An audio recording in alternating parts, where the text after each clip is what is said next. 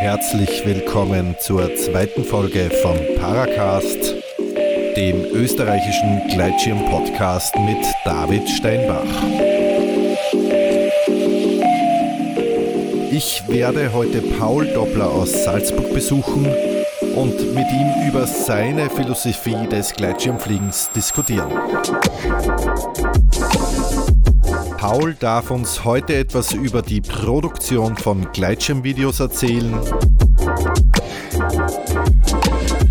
Hike and Fly, Wetter und Pauls Mikroabenteuer werden auch ein großes Thema sein. Paul ist 37 Jahre alt,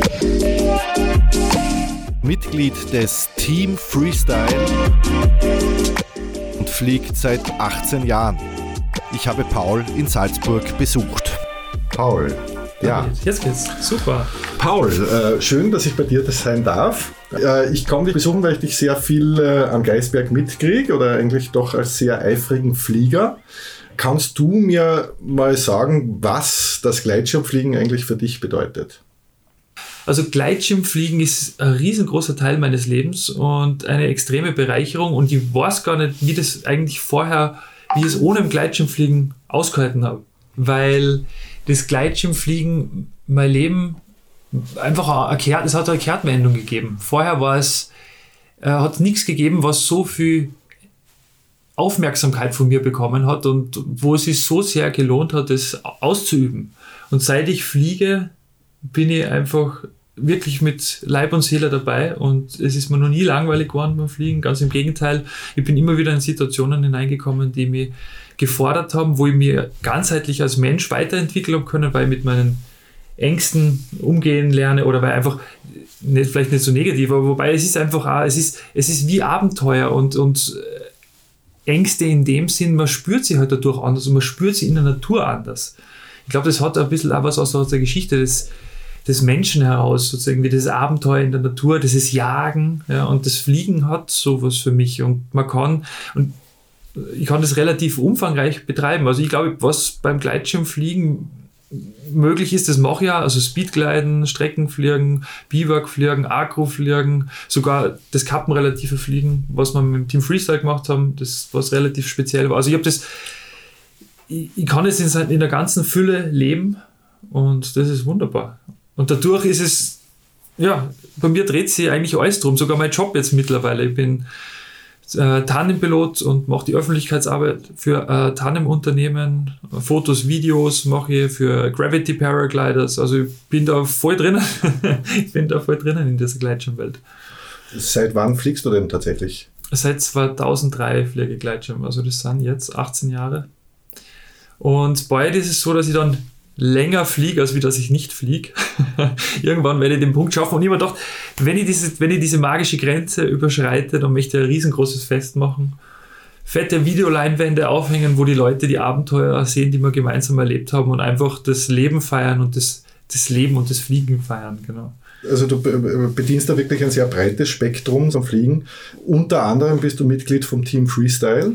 Das ist eine recht interessante Geschichte. Es hat sie es hat es die Renegades früher gegeben und die Renegades waren dafür bekannt, dass sie kappenrelatives Fliegen mit Gleitschirmen machen. Kappenrelatives Fliegen heißt, dass man äh, an den, so wie wir es bei den Renegades gemacht haben, es fliegt ein Pilot, der zweite Pilot kommt von hinten daher. Wir haben, da waren spezielle Leinen ähm, von den mittleren A ähm, Leinen bis noch, also unten an den Tragegurten befestigt, die sind raufgegangen bis zur Schirmkappe und man hat dann, der untere Pilot ist zu dem Pilot, der vor einem geflogen ist, hingeflogen und der Pilot, der vorne war, hat sich die Leinen, diese Leine genommen, hat sich runtergezogen zu dem anderen Piloten und so hat man sich verbinden können. Also kappenrelatives Fliegen nennt man das. Das gibt es beim Fallschirmspringen und das hat eigentlich beim Gleitschirmfliegen nie gegeben vorher. Also die Renegades haben das äh, erfunden der Wolf Rettenbacher hauptsächlich, der war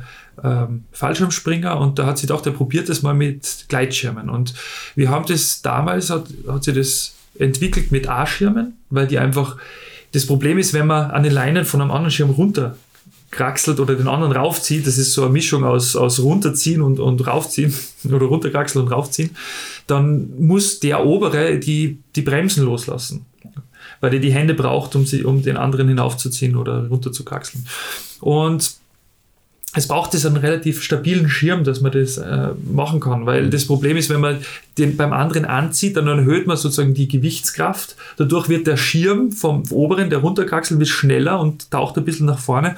Und da braucht man ein ziemlich gutes Gefühl oder äh, Schirme, die fehlerverzeihend sind und dann kann man runterkraxeln. Und wenn man dann angekommen. Das ist natürlich schwierig jetzt über, über, das jetzt zu erklären, wenn man das Bild nicht dazu sieht, weil es sehr abstrakt ist und ein Gleitschirmflieger eigentlich das so nicht kennt. Aber man gackelt dann runter, verbindet sich dann zum Beispiel mit den Füßen und geht in einer Side-by-Side. Das kennt man vielleicht, es gibt einen Pro-Hook, wo, was jetzt auch gemacht wird. Oder wir haben so spezielle Verbindungssysteme gehabt, wo man sich dann wirklich mit dem zweiten Piloten verbindet und dann kann einer nach unten gehen. Das heißt, er wird wirklich mit, mit dem Kopf nach unten und die, die, die Schirmkappe schaut auch nach unten und der andere fliegt nach oben. Dann kann man das Ganze stürzen lassen, man kann das Ganze andrehen.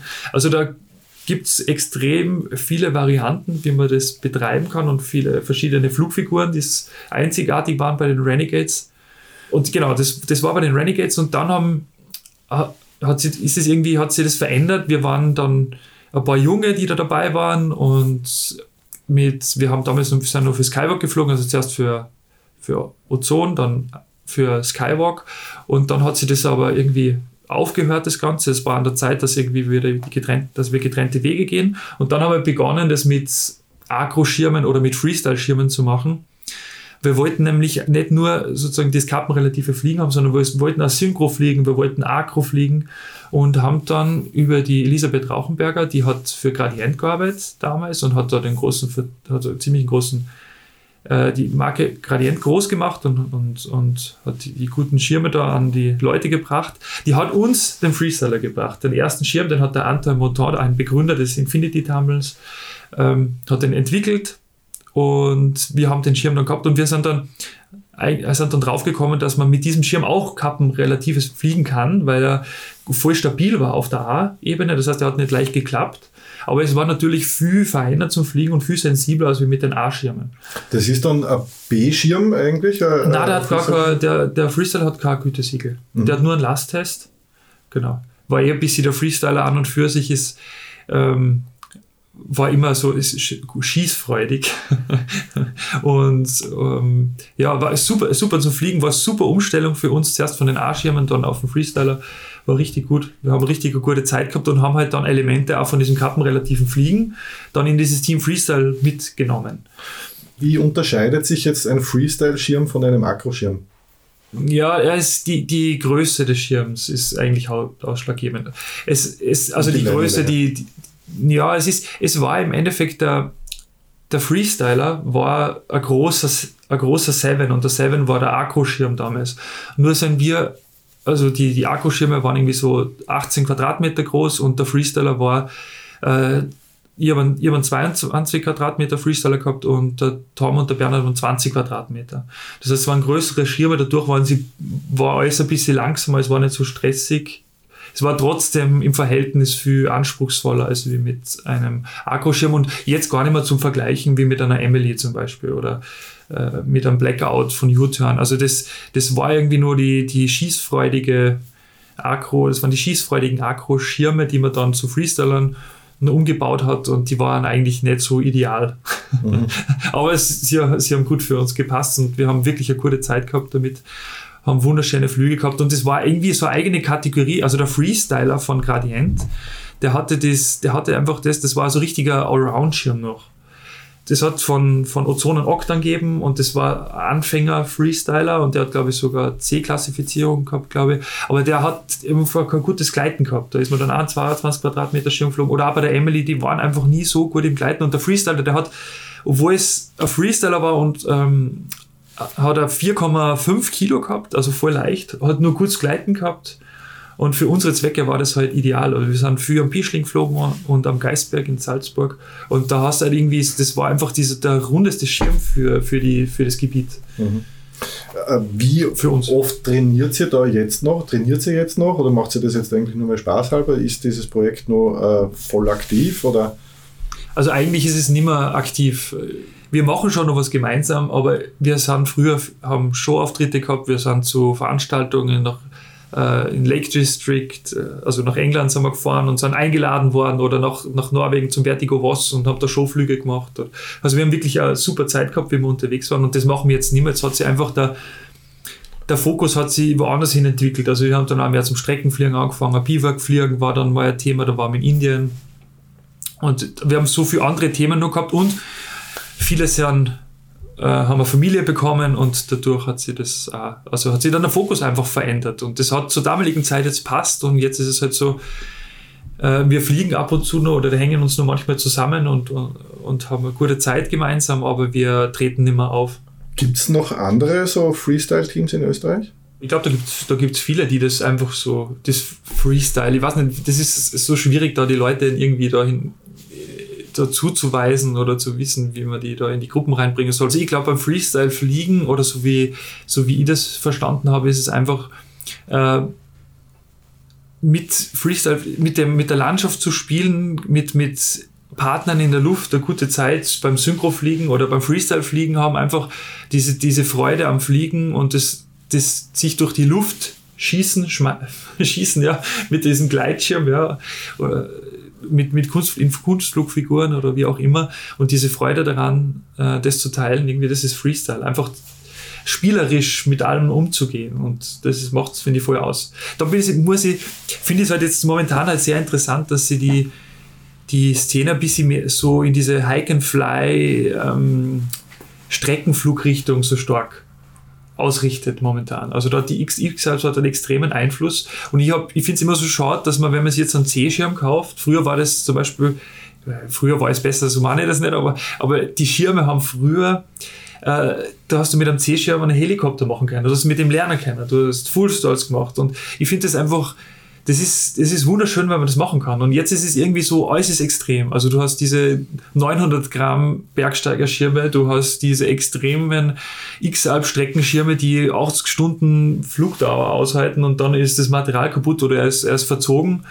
Ähm, und dann hast du halt nur die, die Agro-Piloten, die mit den extrem kleinen Emilys halt fliegen und es hat alles seine Berechtigung, aber es hat sich halt alles so spezialisiert und ja, früher war es irgendwie so, dass du einen Schirm gehabt, dass du alles machen kann. Oder ich weiß nicht, das haben wir gesorgt am, am Geisberg und dann lernt man halt dort einen Helikopter machen.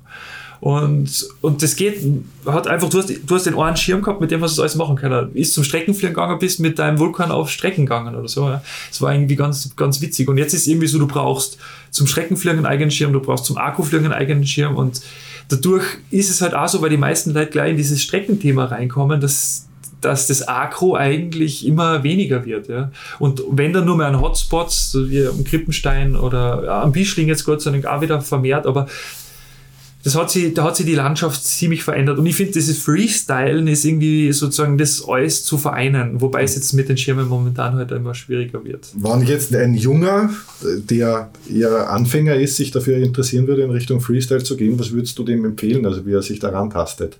Also im Endeffekt, du merkst es irgendwie, du hast, du, du entweder hast Videos gesehen und das inspiriert dich oder du hast einfach das Gefühl, wegen Overtaugen da und du möchtest gerne dein Fluggerät besser kennenlernen.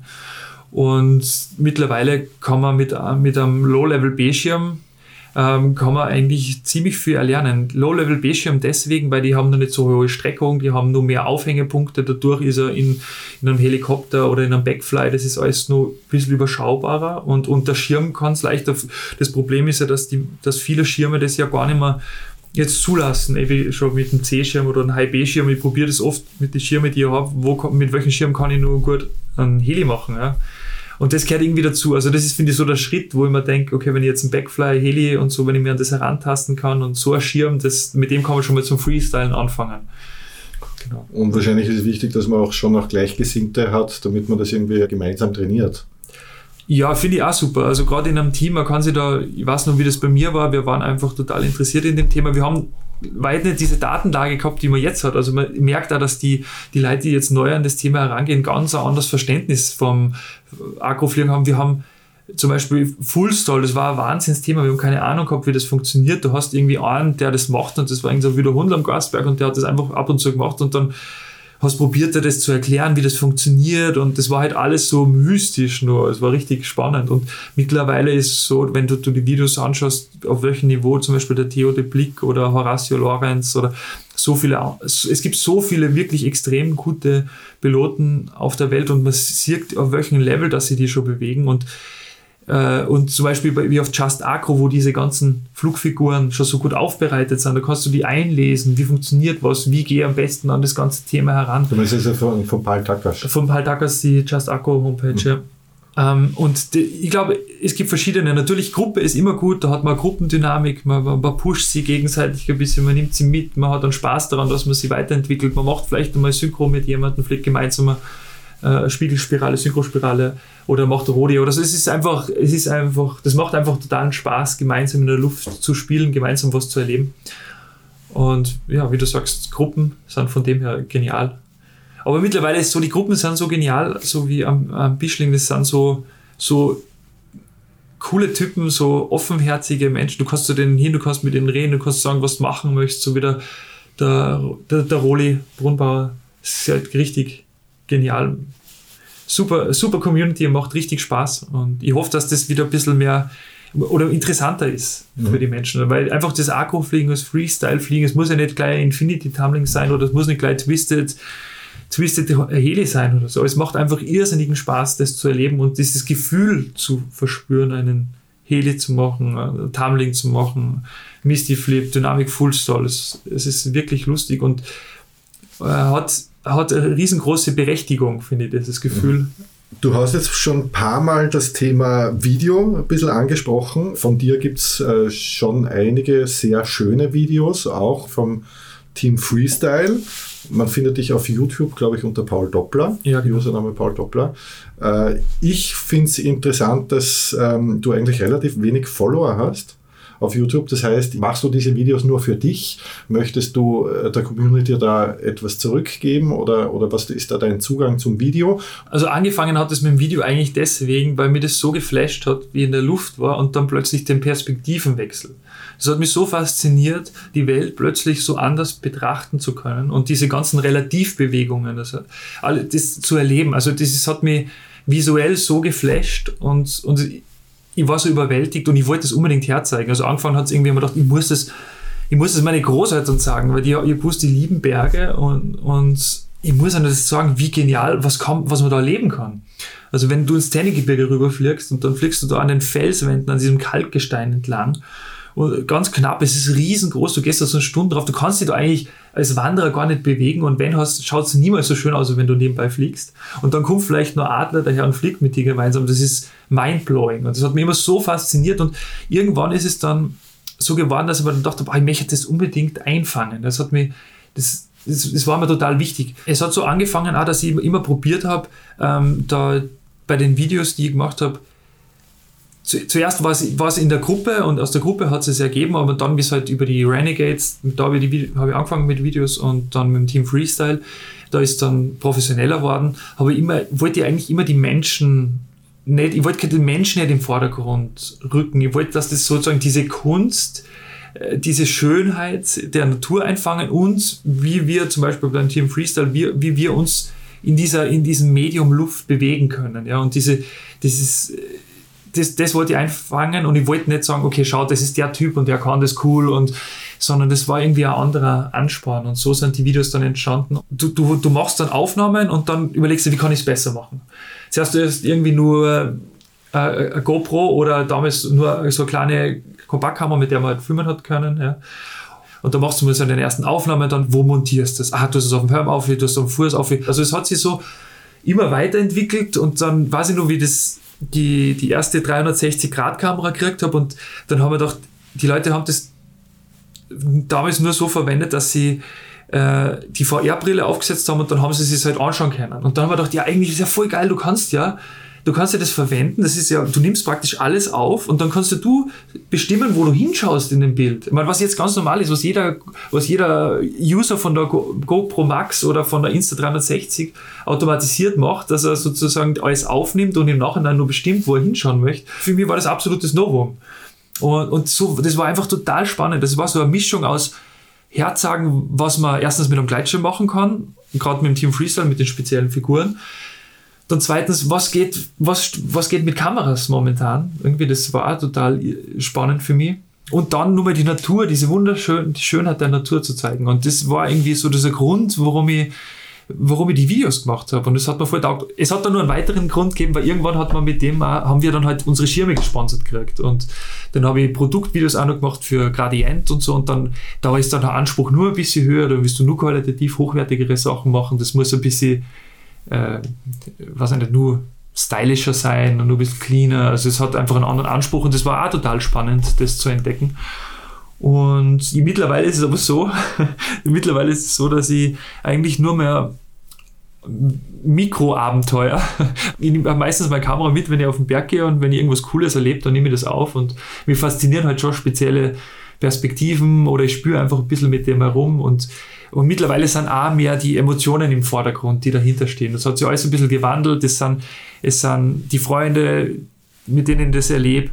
Was, wo jetzt draufgekommen bin, ich mache es nicht für wen anderen, ähm, sondern was mir am meisten taugt, ist, wenn ich mit meinen Freunden zusammensitzen und dann schauen wir uns einfach mal die Videos an und schauen uns an, was wir gemeinsam schon erlebt haben. Und dann ist es irgendwie voll der coole Track, also Musiktrack und sind das lässige Aufnahmen und man kann dann voll eintauchen in das Ganze und dann sitzt du da vor dem, vor dem Bildschirm und dann schaust du einen Freund an und sagst, ah, geil, genau das machen wir, sowas machen wir wieder mal. Und bist voll motiviert, super stoked und freust dich schon voll, wieder mal wieder rauszugehen. Also von dem her ist der Anspruch, die Leute zu motivieren, aber ich habe nicht den Anspruch, einen Haufen Follower zu haben, weil ich weiß nicht, wofür. Wenn es wenn, mir taugt, dann bin ich total froh darüber und, und bin glücklich motivieren ist das Beste. Also ich bin froh, wenn wer da drunter schreibt, dass er sagt, ja, mir taugt es und manche haben drunter geschrieben, dass deswegen zum, und also zu den, in, den, in die Kommentare, dass sie deswegen zum Fliegen angefangen haben. Und da bin ich voll stolz darüber, weil irgendwie denke ich mir, ja, das passt, es geht in die richtige Richtung. Ich möchte den Menschen sagen, wie schön das ist und wenn es dann wer ausleben kann, das finde ich ziemlich gut. Mit welchem Kamerasystem und so weiter arbeitest du momentan am liebsten? Und was ist deiner Meinung nach eigentlich das Wichtigste, wenn man anfangen will, beim Fliegen zu filmen? Das ist ein ganz eigenes Thema. Es ist nämlich schon ziemlich, ziemlich verrückt, was man da macht und vielleicht auch gar nicht so klug. Also bei mir war es immer so, das ideale Setting, das ideale Filmsetting wäre ein äh, Filmen in der Luft. Ein Tandempilot, und der Tandempilot hat den Kameramann draufgeschnallt und, und der Kameramann sagt dann ungefähr rauf, runter und kann das dirigieren, kann sich komplett auf die Kamera konzentrieren und der Pilot kann sich komplett aufs Fliegen konzentrieren. Das würde ich total äh, sinnvoll erachten. Aber nachdem das bei mir nie so war und auch aus der Geschichte heraus beim Team Freestyle, wir sind da in die Dolomiten geflogen und dann war irgendwie vor den, vor den drei Zinnen war eine Synchrospirale vom Tom und von Bernhard da du musst einfach dann, auch wenn es nur thermisch stark ist, musst du irgendwie mit einer Hand, das, so mache ich das, mit einer Hand habe ich beide Bremsen, halte beide Bremsen fest und durch die Bewegung nach links oder rechts kann ich die Richtung noch vorgeben und kann einen Schirm, vielleicht wenn ich, wenn ich die Hand runternehme, kann ich anbremsen. So mache ich das und mit der anderen Hand muss ich filmen. Und der Fokus ist schon sehr stark aufs Filmen, weil man weiß, jetzt ist der Moment und, und jetzt muss die Aufnahme passen. Also es ist dann das braucht halt totales Vertrauen in den. Erstens, der Luftraum muss frei sein, du musst wissen, wie du die bewegst, du musst wissen, dass du das mit einer Hand halbwegs unter Kontrolle hast, du musst wissen, dass die Bedingungen nicht so schlimm sind, dass du jetzt einen Retter wirfst, weil du so unachtsam bist und nur mit einer Hand fliegst. Ja? Das, ist, das ist total wichtig. Drum, es ist total schwer zu sagen, wie sollte man in das hineinkommen. Also ich brauche immer meine rechte Hand zum Filmen. Ähm, anfänglich habe ich es probiert, dass ich die Kamera am Kopf habe, aber das hat nie so gut funktioniert, wie ich das gern gehabt hätte schon mit Gimbal, also es sind schon gute Aufnahmen rausgekommen, aber am besten ist bei mir immer, hat sich herausgestellt, dass ich die, die GoPro auf einen Stick, auf einen kurzen Stick drauf habe, habe sie in der rechten Hand, habe es mit einer Schlaufe nochmal gesichert, sehe über das Display ungefähr den Frame, also was ich aufnehme, also den Ausschnitt sehe ich und, und so filme ich das Ganze. Was natürlich auch geht, ist, was die Leute machen, am Kopf einfach drauf die Kamera haben, nach vorne lehnen und schauen. Und dann hat man beide Hände unter Kontrolle. Was ich auch schon gehört habe, ist, was Leute machen, ist, dass sie sich aufs Knie drauf geben. Na, eigentlich auf, auf Schienbein. Und dann sozusagen Schienbeinschoner vom Fußballspielen, dann Verlängerung, dann die Kamera drauf, so dass man dass, dass man das Display sieht und dann kannst du dir den Fuß nur bewegen, rauf und runter und kannst sozusagen auch den, den Ausschnitt wählen, wo du aufnehmen möchtest. Es war aber dann aber alles viel zu kompliziert und gerade wenn du die Liege gut hast, dann funktioniert das alles wieder nicht mehr.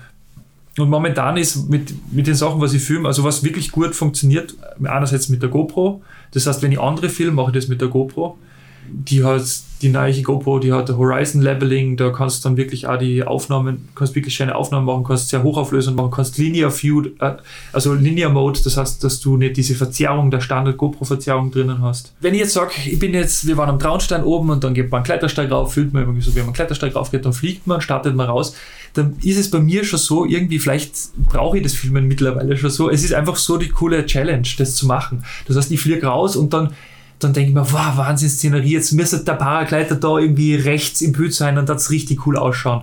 Und dann mache ich es halt so, ja, ich lege die Ohren an oder, oder, oder, oder Sacken kurz an, dass ich auf die, dass ich auf die gleiche Höhe runterkomme. So probiere noch immer mich in die richtige Position zu geben. Oder ich fliege auf jemanden zu, drehe die Kamera gleichzeitig, also wenn der Pilot dann auf meiner Höhe ist und, und, und nach hinten, nach hinten wandert, dann drehe die Kamera gleich mit. Also das macht einfach voll den Reiz. Mir macht, mir macht es totalen Spaß auch, äh, diese Aufnahmen dann einzufangen. Und Arbeitest du da teilweise auch mit Funk, mit den anderen Piloten? Nein, nein, mache ich nicht. Also du nimmst einfach das, was, was da ist. Genau, gerade so wie es bei den letzten Projekten war, da ist es so, dass ich, dass ich, ich will überhaupt, wenn ich mit wem was mache, dann will ich nicht, dass der irgendwie irgendwas machen muss für die Kamera. Das finde ich total un uninteressant und ich möchte einfach nur, ich, ich, ich mache das für mich und er ist frei, sich zu bewegen. Natürlich schreie manchmal flieg her oder, oder lach mal oder so irgendwas. Aber, ähm, aber ich probiere, ich habe da jetzt, ich habe diesen äh, Perfektionismus in dem Sinn nicht. Also es kommt das außer was rauskommt und man hat dann ein geiles Erlebnis gehabt, man freut sich voll, was passiert ist, man, man teilt es in dem Moment mit, mit seinem Freund, hat die Kamera dann auch noch dabei. Und ich freue mich dann immer voll nach so einem Abend, dass ich dann noch heimkomme und dann habe ich das Footage nur und ich freue mich voll, dann, dann weiß ich schon, irgendein Musiktrack habe ich im Kopf und oh geil, jetzt schneide ich, ich kenne die Aufnahmen schon irgendwie auswendig, ich habe das gemerkt, wenn ich gefilmt habe und das schneide ich jetzt dazu und dann bin ich einfach super glücklich, wenn ich das dann nochmal zusammenschneiden kann. Das macht mir voll Spaß. Das Schneiden an für sich, dieser Prozess, dieser kreative Prozess, ist wirklich was Schönes. Macht voll Spaß. Was ich jetzt gerade verwende, ist die, die Insta 360 One X heißt die. Also das gibt es jetzt auch schon die Zwara und äh, die verwende ich einfach am Stick drauf. Die hat diesen Invisible Selfie Stick. Also die nimmt alles auf, 360 Grad und sie schneidet sogar den Stick, den Selfie Stick, den man in der Hand hat, raus. Und das ist ziemlich genial. Die Kamera kann man ganz gut verwenden. Äh, wenn man zum Beispiel, bei mir ist so, ich habe die einfach dann in der Hand und starte raus und selbst beim Starten habe ich es in der Hand und dann halte ich es einfach nach hinten zurück und dann schaut es aus wie eine Verfolgerkamera. Ja. Oder was ich auch habe, was ich gern verwende, ist äh, also Case Cam. Also dieser nach, dieser, dieser Federball, den man, also ja. einen großen Federball, den man ja. nachzieht und da eine 360-Grad-Kamera drauf und nicht eine, eine, GoPro, weil mit der 360-Grad-Kamera, die, du hast, die, die ähm, hat viel mehr Bildinformation und kann ganz viel mehr äh, Verwacklungen rausrechnen und du kannst den Schirm also ganz drauf bekommen. Also ist ziemlich, ziemlich, finde ich voll witzig momentan. Das taugt mir ziemlich. Ja, was man auch sagen muss, was ganz wichtig ist, man muss wirklich gut aufpassen mit dieser Kamera, mit diesen Kameras generell, weil erstens, es kann sein, wenn man eine GoPro drauf hat, dass man sie einfach für die GoPro, dass man irgendwas macht, was man vielleicht so nicht machen würde. Das passiert oft mal, also ich kann da aus meiner eigenen Erfahrung sprechen, ich habe ein Base-Gurt und es ist mir einmal passiert, dieser Blödsinn und ich hoffe, es wird nie wieder sein. Ähm, da habe ich irgendwie ein Twisted Heli gemacht und in eine Wolkendecke rein. Das war ziemlich geil. Das war richtig cool, hat echt lässig ausgeschaut. Und habe die GoPro nicht eingeschalten gehabt. Und dann habe ich gedacht, ah, Schmarrn, das mache ich das nur mal. Bin nur mal aufgefahren, was eh kein Problem, mache ich nur mal. Und mache nur mal diesen, mache einen Heli, twist mir ein und durch die Wolkendecke durch, voll geil. Was passiert in dem Moment? Der Schirm schierst raus, Mitrat's 15 Mal ein, ich bin in der, Wol in, den, in, der, in, der, in der Wolken, also in der Nebeldecke drinnen, sehe überhaupt nichts mehr, habe gerade so das Base-System gehabt, habe am Griff anzogen und hab, bin dann am Base-Schirm gehängt. Ja. Aber da wir auch gedacht, so dumm, wegen so einem Blödsinn, das muss, muss ja nicht sein, dass ich das mache. Ja. Und das ist die Gefahr, die psychisch, also wo man einfach sich selber vielleicht, weil man irgendwas herzagen möchte und, und äh, wo, man, wo, man, wo man sich in ein Risiko begibt, aber andererseits ist es auch ein objektives Risiko in dem Sinn, dass man die Kamera am Kopf hat, dass sie der Leinen verheddern können, dann mit diesem Selfie-Stick nicht nur, dass man sie in den Leinen verheddert oder irgendwo im Gurt oder, äh, oder sie irgendwie so einklemmt, dass man unabsichtliche Gewichtsverlagerung macht. Das kann alles passieren, sondern andererseits auch, wenn man den fallen lässt. Ist auch nicht so cool, wenn so ein Riesending einfach aus dem Himmel runterfällt. Also man muss schon aufpassen, äh, wenn man, wenn man sich, wenn man sich filmt oder andere filmt. Du hast jetzt von deinen Mikrofilmchen auch erzählt. Äh, das sind eigentlich vor allem, so wie ich das sehe, sehr viele kleine Hike-and-Fly-Abenteuer auch, die du machst. Hike-and-Fly, ein großes Thema für dich?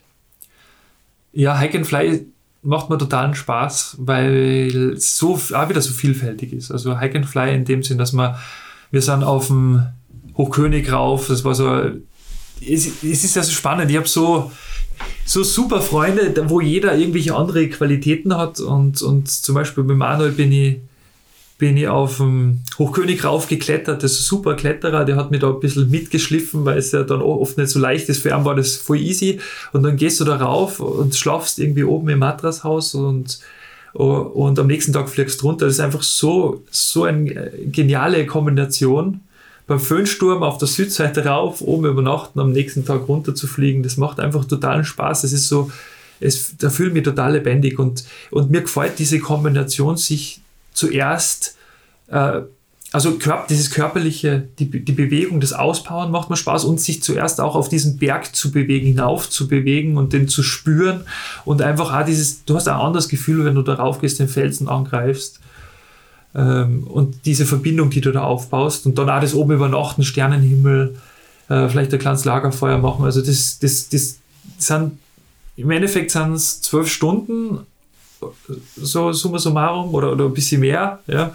Und du hast so viel erlebt und kannst am nächsten Tag wieder in deinen Alltag wieder eintauchen. Das macht einfach irrsinnigen, irrsinnigen Spaß und man kann es einfach so vielfältig machen. Also es, es ist äh, entweder, es kann ein Hike and Fly auch nur sein, dass, oder nur, nur mal geschwind auf den Geistberg rauf und wieder runter. Ähm, oder auf den Geistberg rauf und ich fliege so weit weg mit, mein, mit, meinem, mit meinem Streckenschirm, wie es irgendwie möglich ist, land irgendwo oben rein und fliege dann wieder zurück und habe was, was Geniales erlebt. Ja, oder ich gehe ins Tennengebirge mit die Tourenski rauf und fetzt am Speedy runter. Also es ist auch so ein bisschen so Skitour, ein Speedfly.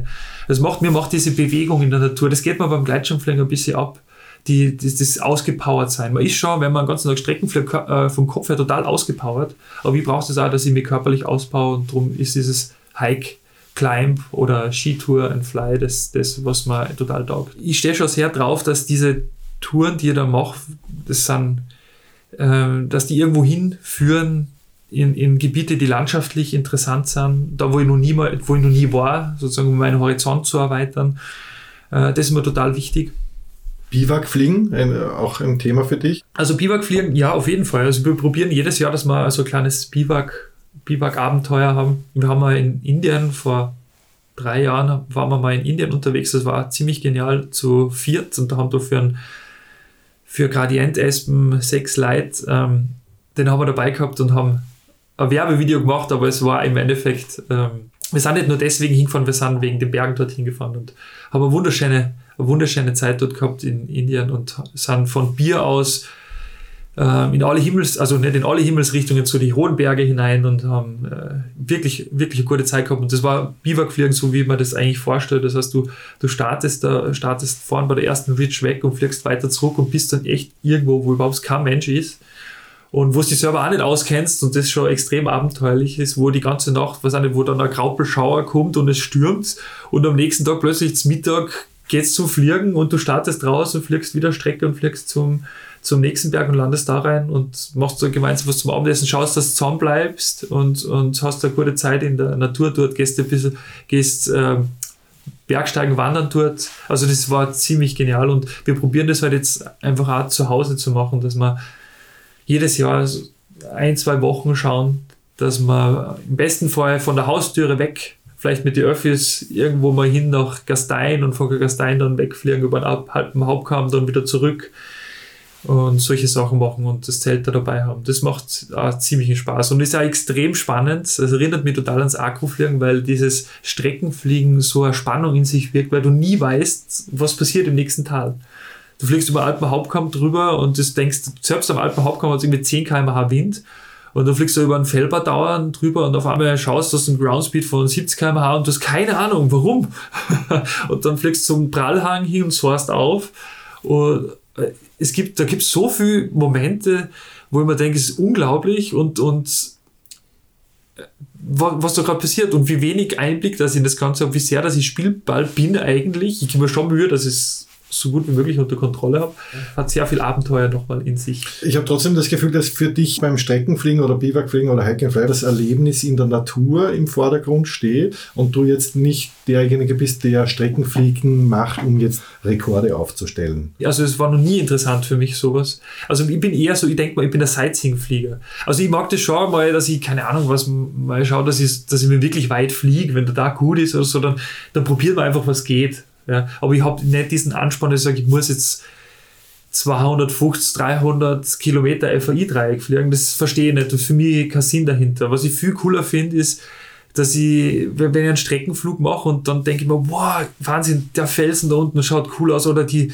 ist ja unglaublich, da der Gletscher, dann fliege ich einfach hin und baue sogar höher ab. Im besten Fall wenn ich einen Heli mache und, und, oder ja, oder mir einfach ein bisschen runterhaue und dann, dann schaue ich mir das da an. Es ist so Sightseeing-Fliegen, was ich mache. Also mir fasziniert am meisten die Schönheit der Natur und dieses Gefühl, als klitzekleiner Paragleiter Teil von dem Ganzen zu sein und in dem fliegen zu dürfen. Man merkt ja, wie verletzlich das man und wie klein das man eigentlich da ist und was für Geschenk das es nun mal ist, da in sich in der Natur ähm, sich so bewegen zu dürfen. Also das ist, das fasziniert mich jedes Mal wieder. Und da bin ich so dankbar und es, es, es, es weckt so viele Gefühle in mir, das Gleitschirmfliegen, wenn sowas passiert. Es passieren so oft magische Momente beim Gleitschirmfliegen. Und ja, darum ist bei mir dieser Fokus auf, auf Kilometer ist nicht gegeben. Äh, ich erlebe dich schon als einen sehr guten Wetterkenner oder ein, ein sehr gutes Gefühl für Wetter und Wind zu haben. Welche Tools verwendest du jetzt mal für Wettervorhersage, Wind und so weiter? Und welche Tools verwendest du, sagen wir mal, beim Streckenfliegen? Also Wetter ist das Faszinierendste beim Gleitschirmfliegen, weil es ein Faktor ist, den man überhaupt nicht vorhersehen kann. Man gibt sich natürlich Mühe mit den vor vorgegebenen Prognosemethoden. Also ich schaue mir die Ausdruckkontrolle an, ich schaue mir Winde in verschiedenen Höhen an. Ich probiere äh, dieses wie heißt das von, das vom Italiener? Medio Parapente. Medio Parapente. Ich probiere mir da einfach durch und schaue, was, was, wo ich merke dann, was trifft am ersten zu. Und, und nimmt natürlich den pessimistischen DRV immer mit ein mit, seinen, mit seinen Prognosen. Aber ich bin drauf gekommen, dass das, ich kann ja viel unter Kontrolle haben ja, beim Fliegen. Und das ist mir auch total wichtig. Ich habe immer kleine Schritte gemacht. Ich habe mich dadurch nicht so schnell entwickelt in meiner, beim Agrofliegen als wie andere, aber ich habe mir Gott sei Dank noch niemals, äh, habe mich noch niemals verletzt in der Zeit. Ja? Und, und viele haben sich schon das Kreuz gebrochen oder einen Fuß gebrochen oder was auch immer. Und ich habe immer so einen Respekt vor dem gehabt und habe immer kleine Schritte, Schritte gemacht und, und um, ja nicht, um ja nicht zu stolpern. Und das war mir immer wichtig, weil das interessiert mich nicht, dass ich dann irgendwann einmal immer denke, Paragleiten ist scheiße, weil es mich irgendwo runtergehauen hat. Und eigentlich bin ich eh selber schuld, weil es ist einfach so, so ein Schatz für mich. Aber trotzdem ist es so, ein Erlebnis, bin über den Hauptkamm geflogen, von Greifenburg wollte nach Salzburg heimfliegen und flieg drüber und, und dann bin ich Richtung Bischling geflogen und dann schaue ich so und denke mir, das ist eigenartig. Äh, ich sehe, obwohl ich auf 2200 Meter war, sehe ich, wie sich die Bahn im Bischofshof unten bewegen. Und ich dachte, Alter, Scheiße, was ist da jetzt los? Gell? Und dann habe ich nachgeschaut, ähm, die Windmessstation, hat 65 km/h Wind gehabt da im Bischofshofen. Aber ich dachte, ah, scheiße, das, das geht ja gar nicht, wo soll denn da jetzt landen? Und dann habe ich gesehen, da war über dem Tennengebirge, ähm, hat es die Wolken runterdrückt. Das war wie Föhn, also wie so ein Föhnmaudi also so drüber geschoben hat. Und da hat es ein Gewitter gegeben in Salzburg, also im, im Flachland, also in der Osterhang-Gruppe. Und, und, da hat es den Wind einfach drüber geschoben und das hat so arg beschleunigt. Und ich habe es dann geschafft, dass ich dann im Salzachtal dahinter beim Schwarzach dann oben, relativ ein bisschen weiter oben gut gelandet bin. Das hat gut gepasst. Aber es hat mir einfach gesagt, dass man da extrem gut aufpassen muss. Und ich habe nicht so ganz das Vertrauen mehr so in, in die ins Wetter an und für sich. Also ich probiere da nicht so blauäugig zu sein. Das heißt, ich probiere immer auf der sicheren Seite zu sein. Und denke mir, so habe ich dann einfach mehr Spaß daran. Das heißt, ich gehe halt dann auch beim nicht fliegen, wenn ich merke, es ist äh, thermisch stark, thermodynamisch starker Tag oder so, dann, dann sparen wir den Tag halt einmal. Man sieht sie irgendwie schon, also man kriegt das schon so ins Gefühl, weißt du, du, du siehst, wie klar ist die Luft, also das ist zumindest bei mir im Laufe der Zeit dann passiert, du siehst, wie klar ist die Luft, wie fühlt sie sich an, wie zieht die Luft am Boden herum, wie, wie, wie verhält es sich, wie war es in der Früh, wie, wie schaut es Mittag aus, also man, man nimmt das mit, mit, so, mit allen Sinnen auf, man wird auch so sensibilisiert, wenn man das überlegt, nur allein, wie man den Wind im Gesicht spürt, wie man sein, sein Gesicht schaut, wenn man am Startplatz oben ist oder wo auch immer, äh, wie man das schon automatisch ausrichten kann in die richtige Windrichtung. Was? Also man, man, man, man, im Laufe der Zeit wird man da so sensibel und, und das fließt halt irgendwie unbewusst dann alles mit ein in meine ganzen Entscheidungen und Trotzdem ist es nur so, dass ich einfach probiert habe, auf der sicheren Seite zu sein. Also, wenn ich jetzt weiß, das sind für mich No-Gos, es sind Gewitter angesagt, dann schaue ich, dass ich nicht zu lang fliege auf jeden Fall. Wenn, wenn Föhn angesagt ist, dann weiß man, okay, gewisse Gebiete vertragen das gar nicht. Da brauche ich zum Beispiel jetzt nicht am Drahtberg gehen, aber ich kann am Pischling vielleicht noch ein bisschen länger fliegen, aber ich muss trotzdem aufpassen. Kaltfronten geht so und so absolut nicht. Man probiert es halt einfach zu vermeiden und es sind eh nur ein paar Punkte, oder zu viel Wind zum Beispiel, kommt auch noch. Also wenn einfach zu viel Wind vorhergesagt ist oder zu viel Wind, der normalerweise vielleicht sauber wäre, aber thermisch aktiver Tag, die Kombination ist halt richtig schwierig zum Fliegen, macht auch keinen Spaß dann schlussendlich. Und in der Luft, was verwendest du da für Tools? Fliegst du viel ohne, äh, ohne Vario? Äh? Also in der Vario habe ich immer mit, also immer, ja, schon eigentlich meistens mit. Ich habe einfach so ein kleines Solario, das ist am Helm drauf und das sagt man einfach, ob ich steige oder sinke. Und wenn ich Strecken fliegen gehe, dann verwende ich einfach die Handy-App. Ähm, und, und dann kann ich schauen, erstens, äh, wie viel Windspeed habe ich und wo fliege ich gerade hin, wie weit bin ich schon geflogen, genau, fliege in den Luftraum rein und so. Also ich bin da nicht so ausgerüstet, aber ich habe mir jetzt überlegt, ob es vielleicht nicht blöd oder dass es gut wäre, ein, ein Flam, ja genau. Das war, glaub, ich habe hab nämlich mit ein paar, mit einem äh, Piloten gesprochen, die in Salzburg fliegen und und die haben gesagt, sie haben das alles dabei und die fliegen dann irgendwie nach Italien runter und, und man kennt es ja auch, wenn man zum Beispiel am äh, Pinzgau Spaziergang unterwegs ist äh, und die Segelflieger unterwegs sind. Ich glaube, dass das ein cooles, schon ein super Tool ist und totale Sicherheit ist und auch spannend eigentlich auf der anderen Seite ist, weil man ja auch Informationen zurückkriegt, du weißt, wo fliegen deine Freunde, was hat der für Steigen, sollte da hinfliegen, zahlt es aus. Also finde ich eigentlich ein cooles Tool. Ich glaube, dass das ziemlich Sinn macht, einfach im Sinne der Sicherheit. Ich tue mir teilweise ein bisschen schwer, die Thermik zu zentrieren. Lernt man das einfach mit der Zeit besser zu spüren? Was ist da dein bester Trick, um, um die Thermik zu zentrieren und äh, schön drinnen zu bleiben? Das ist ein total spannendes Thema. Ähm, weil du jetzt im Endeffekt von mir gern hättest, dass ich mein Gefühl, das ich beim Fliegen habe, verbalisiere. Und da bin ich schon vor drauf gekommen, dass es, äh, es ist sehr schwierig, das zu machen. Ich habe das beim Akkufliegen gemerkt. Du machst einen Helikopter und du hast eigentlich gar keine Ahnung, was du da tust. Du machst es, also du, du wachst hinein und du machst es irgendwann richtig und am Anfang überlegst du nur mehr, aber irgendwann geht es über und du machst es automatisch. Es ist schlussendlich bei mir auch beim Streckenfliegen, beim Thermikzentrieren oder bei vielen Sachen schon so geworden, dass es in Fleisch und Blut für mich einfach übergegangen ist und mir das einfach sehr schwer fällt, das jetzt zu, zu verbalisieren und dir das zu sagen. Am Anfang hast du, hast du noch wenig Ahnung, du fängst irgendwann an und wenn du das so viel betreibst und so intensiv, dann, dann, dann wachst du da einfach hinein und ähm, oft ist ja, ich finde es ja super und das ist ein gutes Lernen, schwache Thermik. Also ein paar Sachen weiß ich schon, die ganz wichtig sind. Also wenn man mal Thermik hat und man weiß, es ist ein schwacher Tag, dann fliegt nicht von der Thermik weg. Das ist eine ganz wichtige Sache. Nicht erst, wenn du aus der Thermik herausgefallen bist, ähm, eindrehen, sondern das im besten Fall, du kommst sozusagen ins stärkste Steigen rein und dann wird es ein bisschen weniger, dann drehst du schon ein. Ja. Und, da, und da auch nicht zu vergessen, man horcht zu viel aufs Vario und das Vario ist ein bisschen nacheilend sondern probieren auch einfach mal gezielt manchmal einfach Savaria auszuschalten. Ist auch irrsinnig schön vom Gefühl, mal, mal nicht dieses Piepsen die ganze Zeit zu hören und dann einfach die Verbindung anders zu bekommen, weil dann kannst du es mehr auf das, was kriege ich denn über meinen Hintern oder über meinen Körper. Du kriegst ja das Feedback ja eh, das passiert ja, du wirst beschleunigt. Und, und das einfach mal mitzunehmen. Und, einfach mal das Vari mal auszuschalten und zu schauen, wie fühlt sich das an. Finde ich total wertvoll. Ich habe manchmal Tage, wo es mir momentan einfach nicht nach Fliegen äh, zumute ist, auch wenn es fliegbar wäre.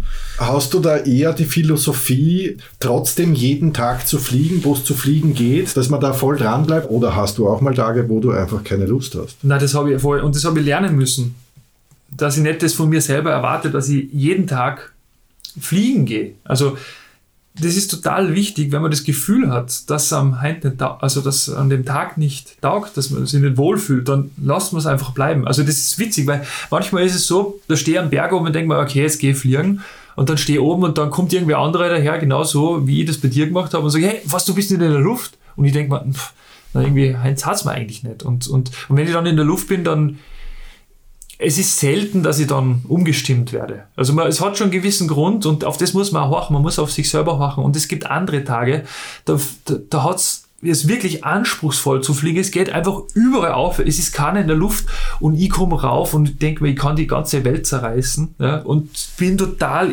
da in dieser positiven Emotion drin und dann passt es. Dann können die Bedingungen nur so schwierig sein und dann macht mir das einen totalen Spaß und dann kann ich top landen und das ist keine Sekunde äh, gefährlich für mich gefühlt und es war aber trotzdem extrem anspruchsvoll. Und am anderen Tag ist vielleicht, geht es relativ leicht zum Fliegen, aber ich fühle mich eigentlich nicht sonderlich wohl, mache das Gleiche trotzdem, aber schon beim Rein, beim Toplanden denke ich mir, boah, irgendwie passt es nicht sonderlich gut, was? Also das ist total wichtig, dass man da auf sei, das macht so viel aus, das hat so viel mit der Sicherheit zu tun einfach die Einstellung, die man im Kopf hat und ich glaube, man kann das gar nicht überwinden ich habe es am Anfang vielleicht schon mal braucht, dass ich einfach mal sage, gewisse Situationen, wenn man das erste Mal ins Tennengebirge rüberfliegt, also diese großen, es hat ja schon einen Reiz, auch sich selbst weiterzuentwickeln und sich selbst zu überwinden, aber man soll jetzt nie mit Gewalt probieren, dass man sie über diesen Punkt drüber bringt, sondern man muss immer schauen, wie viel geht denn gerade.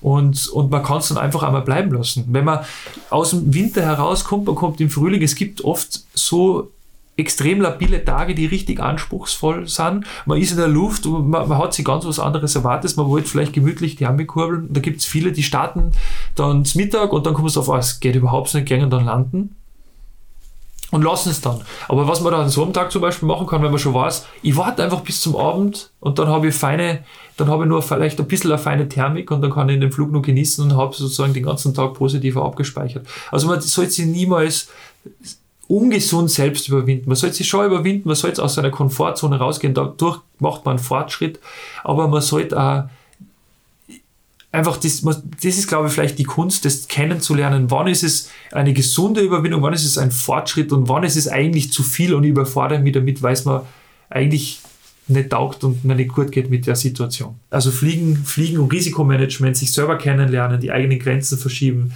total spannend, das hört niemals auf äh, totale Bereicherung fürs eigene Leben, finde ich. Gute Arbeit. Du hast äh, dein Hobby auch ein bisschen zum Beruf gemacht. Du bist auch Tandempilot geworden am Geisberg. Eine Bereicherung für dich? Ich habe das, das Glück, dass ich nur 100 Tandemflüge ungefähr im Jahr mache. Das heißt, ich muss da jetzt nicht wie manche Piloten, die sagen, sie leben, sie brauchen das, äh, um über die Runden zu kommen, 500 Flüge machen oder so. Das ist, glaube ich, nochmal eine andere Liga. Mir ist es wichtig, wenn ich, wenn ich fliegen gehe, dass ich mir auf die Menschen einlassen kann, damit ich mit denen das gemeinsam erleben kann. Und das Schöne beim Tandemfliegen, das, das Faszinierende, das ist wirklich ein ganz eigener Ort des Fliegens, aber das Fliegen selber, es ist nur immer der Gleitschirm, wo du drunter hängst, aber was dazu kommt, du musst, im besten Fall bist du empathisch und kannst dich auf den anderen Menschen einstellen und, und, und, und erlebst mit ihm das gemeinsam und du holst ihn da ab, wo er gerade ist und, und sagst ihm, wie schön dass das Fliegen ist. Also das, was ich beim, beim Filmen immer probier, probiere, das, das zu zeigen, wie schön das ist, kann ich da mit einem Menschen machen. Und es ist extrem dankbar, weil es sind wirklich, es ist ganz wenig Menschen dabei, denen das gar nicht gefällt. Und wenn, dann ist es sogar manchmal so, wenn du mit denen landest, dann sind sie auch überglücklich, weil sie es geschafft haben und dann haben sie sozusagen sich selbst das bewiesen oder wenn anderen bewiesen, dass sie es sogar schaffen können. So etwas Extremes. Ja. Aber du landest und die Leute sind glücklich und du kriegst sofort was zurück. Das ist so ein dankbarer Beruf. Das ist unglaublich. Du landest, die Leute strahlen, die fallen da um ein Haus, sie, sie erzählen da, du bist ungefähr eineinhalb, zwei Stunden mit denen unterwegs, sie erzählen da was aus ihrem Leben, du kriegst Eindrücke von rund um die Welt Das ist einfach so spannend. Oder mit Kindern, ein sechsjähriges indisches Kind, das nicht mehr landen gehen wollte und das mich geschimpft hat, weil, weil, ich, mit, weil ich landen gegangen bin, weil ich mir kein Thermikberg gekauft habe. Aber aus einer positiven Emotion raus. Es ist einfach unglaublich, unglaublich. Äh, du kommst mit den Menschen in Kontakt, du hast ein gemeinsames Thema und die meisten freuen sich total, dass du das mit ihnen gemeinsam machst. Du hast auch eine sechsjährige Tochter. Ja. Mit der fliegst du auch Tandem? Ja, mit der fliege ich auch Tandem, ja. Da haben wir so lange gewartet, bis sie selber gefragt hat, ähm, ob sie mitfliegen darf. Und da war sie zweieinhalb Jahre alt und dann waren wir am Startplatz um und dann haben wir gedacht, pff, okay, jetzt fliege ich mit dir Tandem. Es ist schon nochmal ganz was anderes, wenn du mit deinem eigenen Kind da oben stehst und dann bist du nicht ganz sicher, taugt sie und taugt sie nicht. Werden das jetzt 15 Minuten Spaß oder wird das voll anstrengend für sie und sie kriegt, hat Angst eigentlich dann in der Luft? Aber sobald wir in der Luft sind, und das ist jetzt immer nur so, hat die voll den Spaß, die hat voll das Vertrauen, die ist ja da reingewachsen, weil das, äh, meine Frau macht ja das, macht ja das auch und das heißt, für sie ist das normal und wie sie da mitgeflogen ist und das hat ihr gleich so gut gefallen und es war wunderschön, wenn du das auch mit, dem, mit deinem Kind dann teilen kannst. Und jetzt ist es sogar so, jetzt beim letzten Tandemflug habe ich ja die Steuerleinen in die Hand gegeben und sie ist den ganzen Flug alleine geflogen und hat gesagt, Papa, ist ja eine Überraschung, wo ich jetzt hinfliege. Papa, schau mal, da ist der Nockstein von oben. Das, das war echt äh, schon voll spannend und das Selbstverständnis, das sie für das hat und aber auch die Schönheit, die sie darin erkennen kann. Und das finde ich super. Macht voll Spaß. Ja. Abschließend noch ähm, in Bezug so auf die Gleitschirm-Community. Gibt es auch irgendwie eine, eine Botschaft, die du der Gleitschirm-Community geben willst? Also die Gleitschirm-Community, ich glaube, das ist äh, eine sehr spannende Community. Ich habe das immer sehr genossen, wenn man auf Reisen ist. Also es war einmal, war ich 2004, 2005 war ich mit einem Freund, mit Dani, auf Weltreise. Wir haben eine Adresse gehabt und wir haben dann, vor, das war unglaublich, wir haben von den Piloten dort Adressen von Piloten auf einem anderen Kontinent gekriegt und die haben uns wieder Adressen gegeben. Wir sind nur herumgereicht worden. Egal wo wir waren, du wirst sofort in diese Community integriert. Jeder ich weiß nicht, vielleicht weil sie so klein ist oder weil es so ein spezieller Sport ist oder weil es so spezielle Menschen sind, aber es funktioniert einfach, dass du von denen Informationen kriegst, dass du die, die, die, die das verbindende Thema ähm, bringt die zusammen und dieses Abgrenzende ist nicht. Es gibt natürlich immer Ausnahmen, aber ich bin bis jetzt extrem positiv ähm, beeindruckt von dieser ganzen Community weltweit. Und auch, auch bei uns am Geisberg. Es ist, glaube ich, nur das Einzige, was halt die Paragleiter sind, nicht, die sind nicht so diese Vereinsmeier. Also, sind alles Individualisten und es ist, glaube ich, ein bisschen schwierig, die unter den Hut zu bekommen. Und man braucht ja dann doch oft, damit man auch politisch äh, ein bisschen mehr Gewicht hat oder dass man ein bisschen mehr Einfluss hat, dass man sagt, man braucht einen Verein, weil da haben wir dann, was sind die 300 Mitglieder und das heißt dann schon mal was und das, damit kann man was bewegen, kann ein Fluggebiet äh, aufrechterhalten. Was da natürlich super wäre, wäre, wenn man wenn es notwendig ist, dass man halt dann gemeinsam an einem Strang zieht. Das sind mehr so, so wie am Geisberg sind das halt dann Einzelpersonen, die das Ganze tragen und viele Leute, die von früher aus der Geschichte heraus das noch tragen. Und jetzt auch einfach auch so wie der Wolfgang, der, der Geschäftsführer von Flight Tandem ist, der der auch ein Eigeninteresse halt an dem hat, weil er sagt, er möchte dort fliegen und er schaut, er kümmert sich um die Landeplätze und so. Das, das ist ein bisschen was, wo man denkt, ja, ähm, es ist gut, dass sie immer, immer wer findet, aber es wäre natürlich auch super, wenn man da eine Community hätte. Also so eine Gruppe, die sich die, die sie gemeinsam um etwas kümmert. Es gibt immer so kleine Grüppchen ähm, und so kleine Subkulturen in dieser, in dieser, oder Subkulturen stimmt, also kleine Gruppen halt und, und die sie irgendwie gut verstehen. Ähm, aber ich glaube, dieses, was wir schon brauchen würden, ist, glaube ich, dass wir gemeinsam an den Strang sind und dieses Verständnis, dass wir ja alle irgendwo was gemeinsam machen und dass, wenn, wenn man am Geisberg fliegt, dass man zum Beispiel die CTR freigeben muss, also dass es gewisse Rahmenbedingungen gibt und auf die man schauen muss und dass man Leute darauf hinweist und man muss es ja nicht, man muss ja nicht böse zu jemandem sein, aber einfach nur probieren, dass wir gemeinsam uns das bewahren, was wir haben. Und es wird sicher nicht besser werden. Es gibt man merkt in allen Fluggebieten, es gibt viele verschiedene Interessensgruppen. Die Jäger, die haben natürlich politische ganz anderen Background als wir als die Piloten. Ähm, man, drum, man braucht diese Community, die einen gewissen Zusammenhalt hat schon. Das ist schon, ist schon essentiell und, und notwendig. Ich glaube, das braucht man ein bisschen. Und man sieht es auch so jetzt wie die Agro-Piloten probieren es jetzt wieder mit der Austrian Agro League. Also wir brauchen da ein bisschen was und vielleicht dieses Verständnis wäre nicht schlecht, dass man sie schon als Teil eines, einer großen Community sieht und dass man ein bisschen das Gefühl hat ähm, oder vielleicht ein bisschen ein Verantwortungsgefühl für das Ganze hat. Das glaube ich wäre schon notwendig und wichtig. Paul, vielen herzlichen Dank für die Einblicke in dein persönliches Gleitschirmfliegen. Vielen Dank, Paul. Danke auch. Das war Folge 2 vom Paracast Diesmal mit Paul Johann Doppler aus Salzburg. Schön, dass ihr dabei wart und bis zum nächsten Mal.